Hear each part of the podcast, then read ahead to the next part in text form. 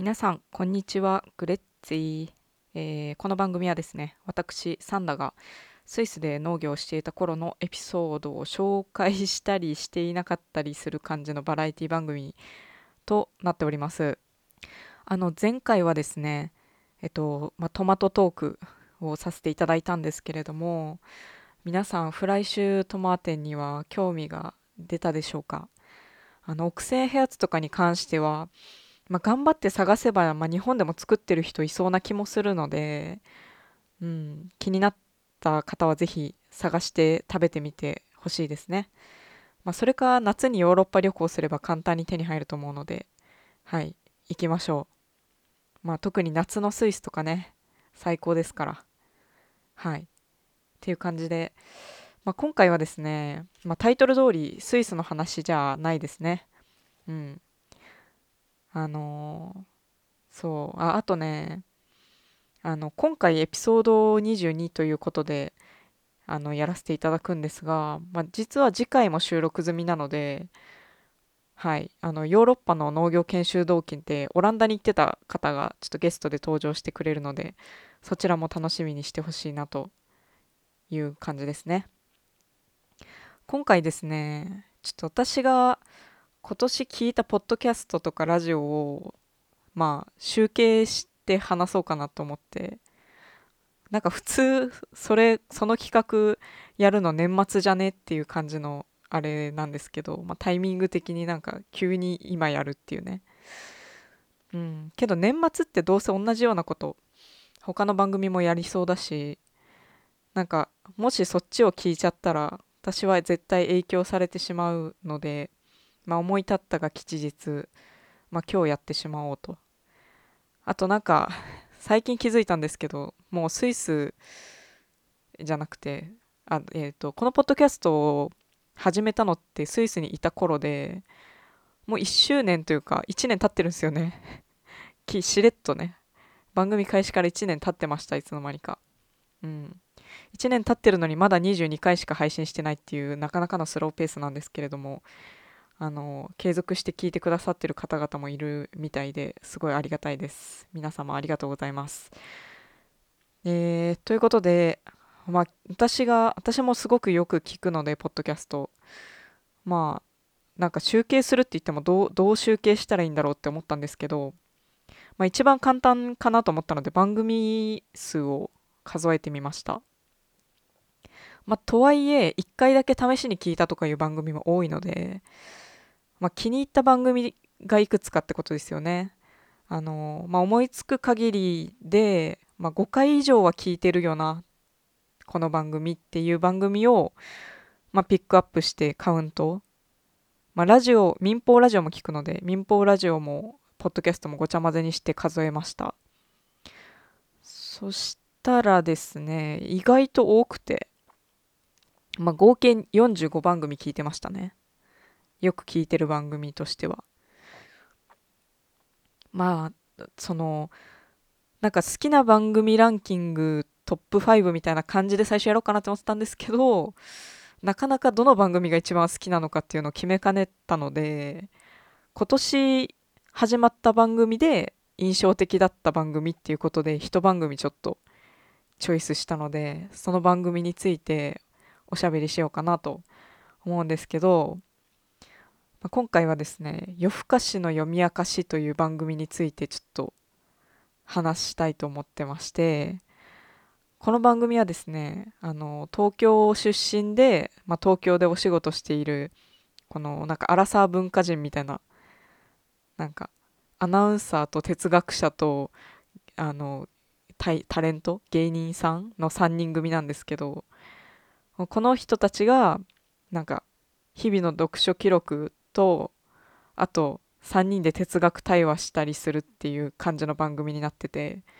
始まったのが今年2023年の3月ですね。第1回放送が。でその後はずっと週1配信っていう感じでやってますね。もともとこの人たちあの民放でラジオに一緒に出ていて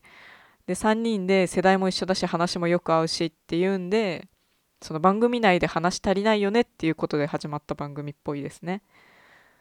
うん、なんかこうやってその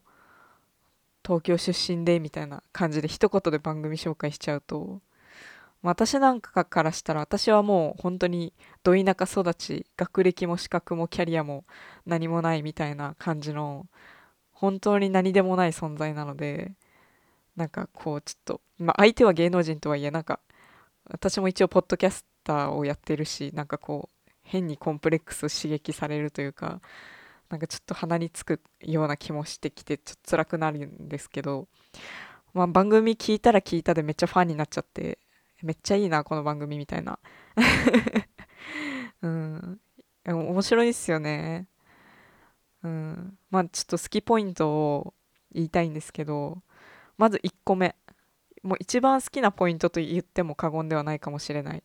のがまず喋るスピードですねこの3人の。同じ速度で話すんですよ3人ともが。で速いんですよ話す速度がね。この速さがその速すぎる遅すぎるとかじゃなくて私が一番好きな速さの喋り方なんですよ3人が。なのですごいあめっちゃ好き喋り方ってまずなりました。うん。なんかその結構まあ早めではあると思いますその全ポッドキャストと相対的に比較しても。なので、まあ、割と集中して話聞いてないと置いてかれるんですね、まあ、けどそれが私的には結構好きなので、まあ、まず1つ目は好きポイントそれですね。で2つ目があの女に男1の3人組の構成。このなんか3人のパワーバランスがちょうどいい感じがするんですよね。この男性の方がその結構喋るのうまい、まあ、芸人って言ってますし頭もいい頭もいい3人とも頭いいから何とも言えないけどなんか、まあ、頭が切れるタイプでガンガン喋るんですよ。けど、まあ、女性も2人いるしそれぞれの感性があるのでなんかちょうどよく3人のバランスが取れてる感じがあってそれがなんか嫌な感じじゃないんですよ全く。だからそのなんか読書記録だから3人で本この本を読んで感想戦しようよって言って本を決めて読み出して同じタイミングでっていうことをやってるみたいなんですけど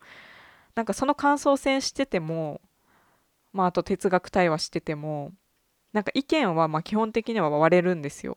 割れるんですけど全然変な空気にならなくてあんまそういう考えもあるよねみたいな感じのなんかこう嫌な感じのない忖度というかまあ受け入れてなくても納得してなくてもまあなんとなくこうゆるふわになんかすり合わせる感じの空気感というか価値観が合ってるのがめっちゃいいなって思って好きですね。あとはまあこの番組のもうめっちゃ重要なところなんですけどやっぱり読書本のチョイスがいいんですよ。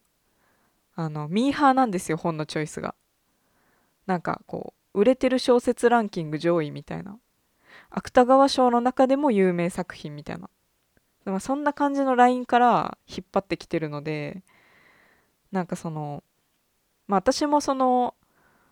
全部の本読んでないのでもちろん。ただまあそのなんだろう有名な本から取ってきてくれるから私もすでに読んだことある本とかがめっちゃ多くてこの番組に出てくる本が。だからそこもなんか助かる。すでに感想が私の中にある状態で3人の感想を聞けるパターンが多いので。めっちゃいいですね。なんか年代的にも合うという感じですので。まあ多分そのパーソナリティ3人と同年代で、まあ、子供の頃割と読書好きだったかなっていう子だったら大抵通ってそうなチョイスみたいな本を持ってきてくれるのでまあなんか私も私のなんか思い出とか感想と合わせてああうんうんうんみたいな感じの うなってますね。まあ例えばなんですけど第1回配信3月22日にリリースされてるのがまず限りなく透明に近いブルーなんですよ。村上龍さんの。わかります？このこのチョイスでなんとなく。ああねって感じですよね。けど一方でこう火の鳥みたいな、まあ、超大作だし名前だったらみんな知ってるだろうけどえでもこれにそんなに尺作みたいなその何回も火の鳥で多分9回分ぐらい火の鳥で撮ってるんですよ。からそんなこのなんだろうやりたい放題感というか、ま、これまたなんか好感度高いですよねっていう感じがありますね。でね最新エピソードに関してはえっと4回連続村上春樹やってるんですよね。もやっちまってますよね。しかもノルウェーの森ね。まあ村上春樹のな最初にどれチョイスって言ったらまあノルウェーの森か。うん。でね最初この3人がねなんかいやまあ、まあ、好きではないですけどね村上春樹みたいな感じのなんかちょっといやーみたいな感じの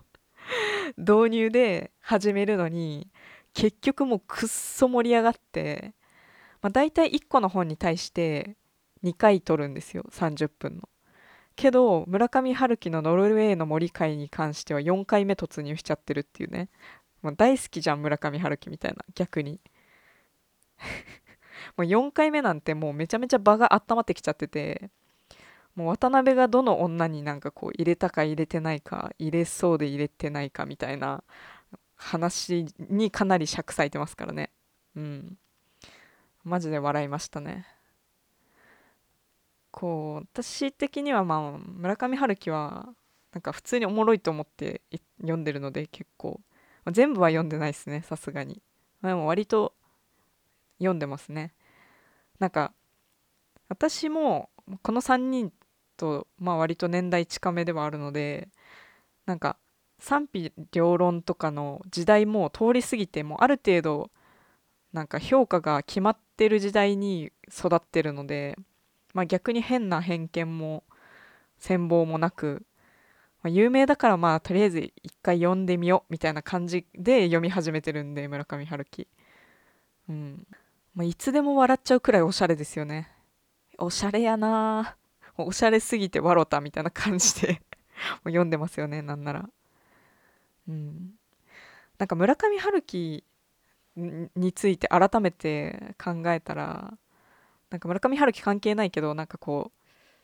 ななんて言うんだろう。なんかちょっとムカつくようなムカッとくるような属性がある方が刺さるみたいなことってめっちゃありますよね世の中。まあ、ギャップ萌えとかいう言葉もありますしね。なんかこう、ま、友達付き合いしてても本当あいつなみたいな感じのやついるじゃないですか絶対。本当ふざけてるよなみたいな。感じで結構なんかこう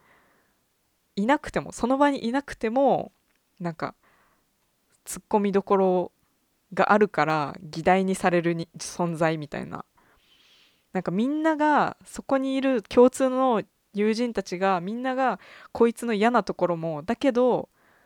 なんかだからこそいやなんかまあ愛くるしいよねだからみたいな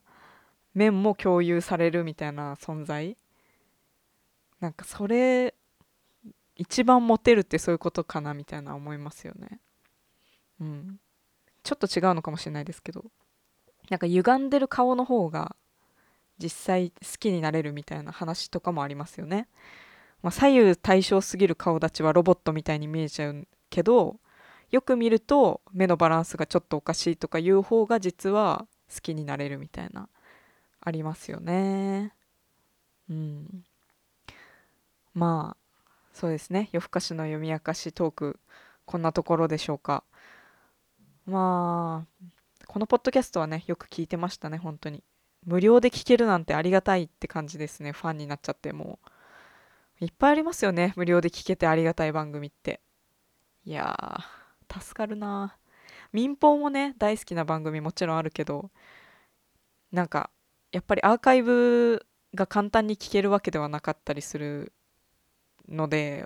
ポッドキャストはもうポッドキャスト単体で連続して聞けるし、まあ、YouTube とちょっと似てますけど、まあ、ありがたいっすよね。うん。いい時代だなっ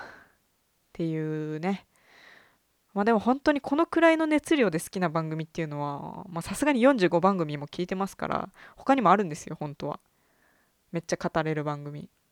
けどまあ今回は一番組にあの特に言及させていただきましたあの、まあ、これはね民放にほど近い番組というか、まあ、アナウンサーさんとかがやってる入ってる番組なんで、うん、まあ有名だろうし多分、まあ、紹介してもまあ角立たないやろっていうなんかこっちの存在が認知されることも基本的にないと思うので、まあ、話しやすいなっていうところでチョイスさせていただきました。はい。あとねまあ今日はこれでだけでは終わりませんよ、まあ、昨日映画見てきたんですよ実は、まあ、映画はまあしょっちゅう見てるんですけど、まあ、昨日見た映画は、まあ、岩井俊二監督の最新作なんですよね。また村上春樹じゃないけどまあ言われがなんか言われそうな。岩井俊二さん「切り絵の歌」っていうね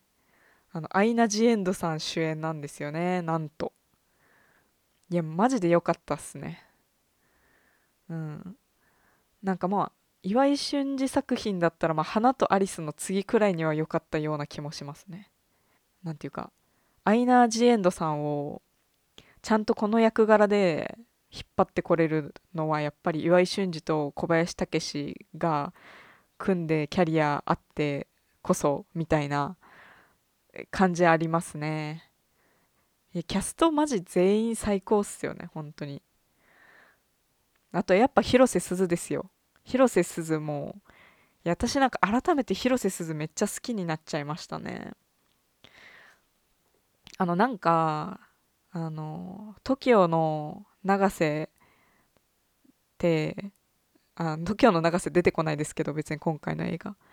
あの TOKIO の永瀬って生でなんか見た時に見たことあるんですけど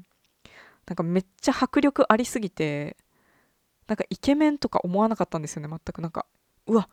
迫力えぐいみたいな感じだったんですよ。こういう迫力ドーンみたいな。2ヶ月前ぐらいにあの病院病院じゃないかな。役所か。役所行った時に役所の待合室にテレビが置いてあってあのなんかクイズ番組みたいなやつに広瀬すずがゲストで出ていて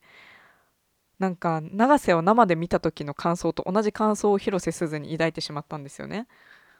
迫力。みたいな。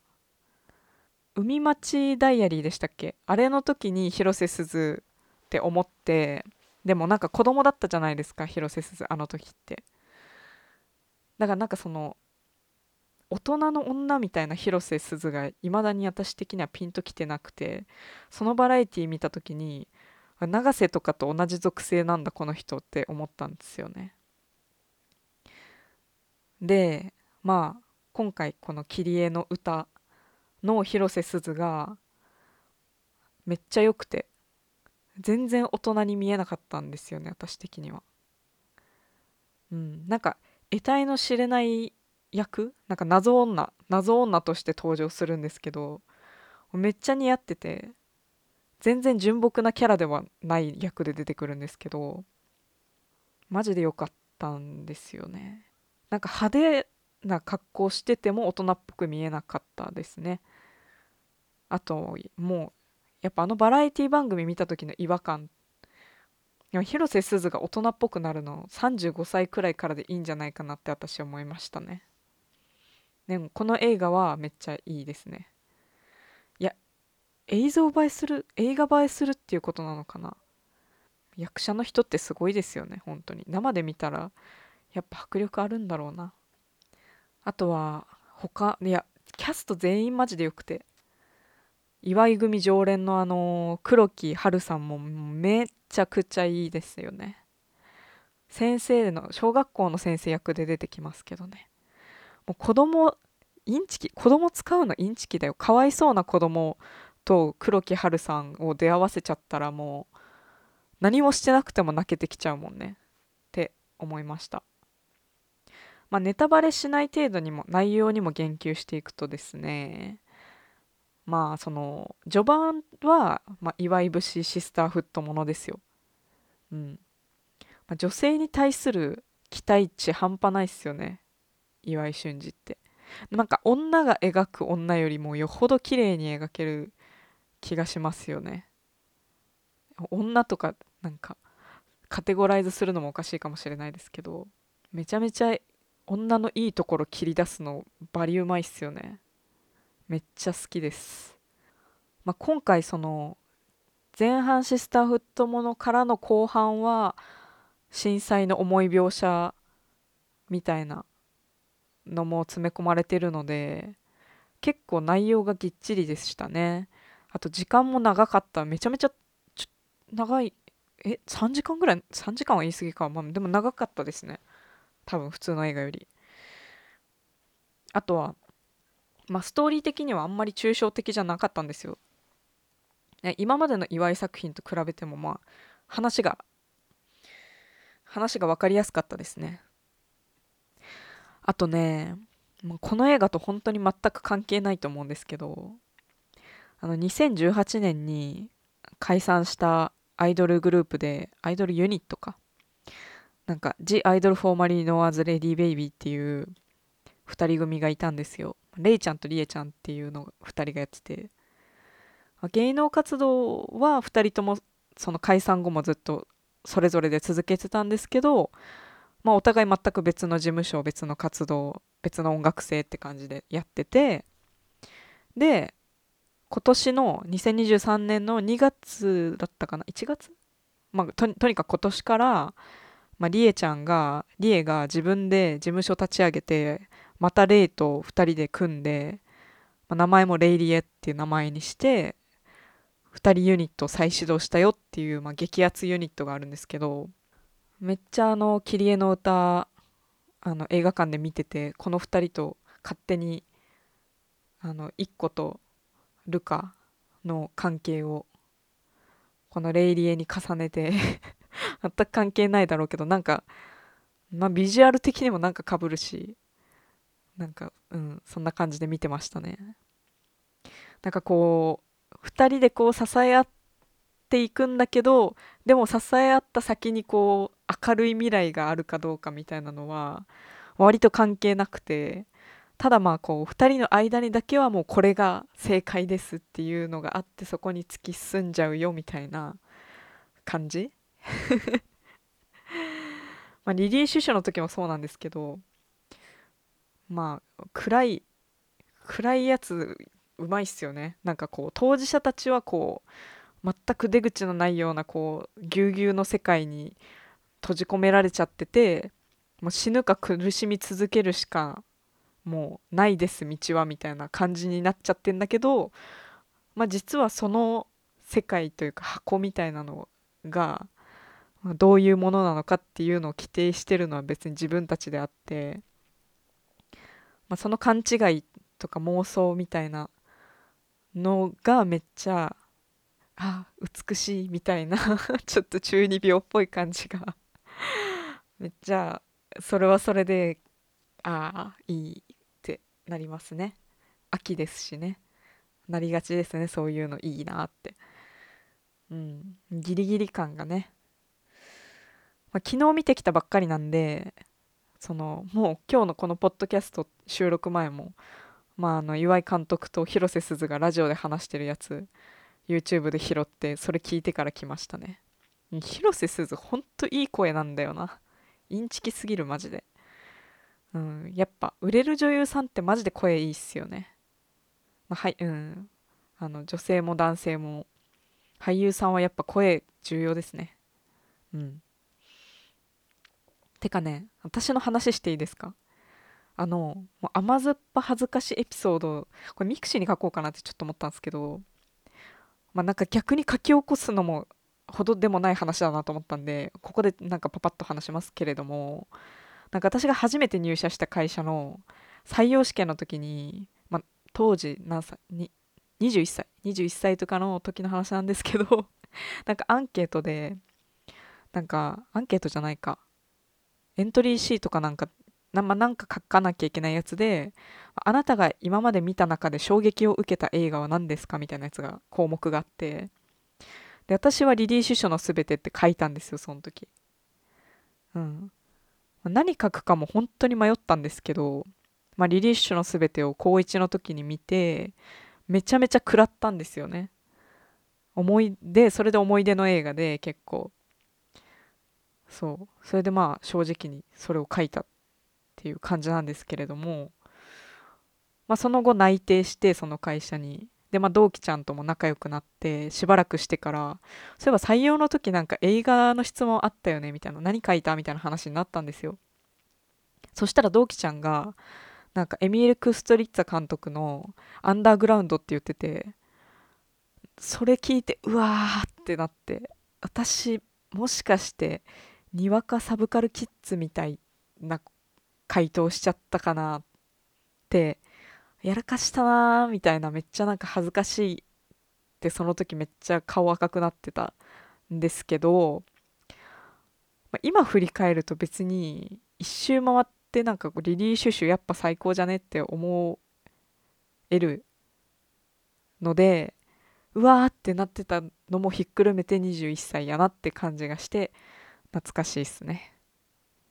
うん。なんか今ビール飲んでるんですけどとっても酔っ払ってきたので今日はこの辺で締めたいと思います、えー、次回は、えー、オランダ研修生と、えー、ビールを飲みながら留学振り返りトークをしておりますので次回もぜひ聞いてください。あでー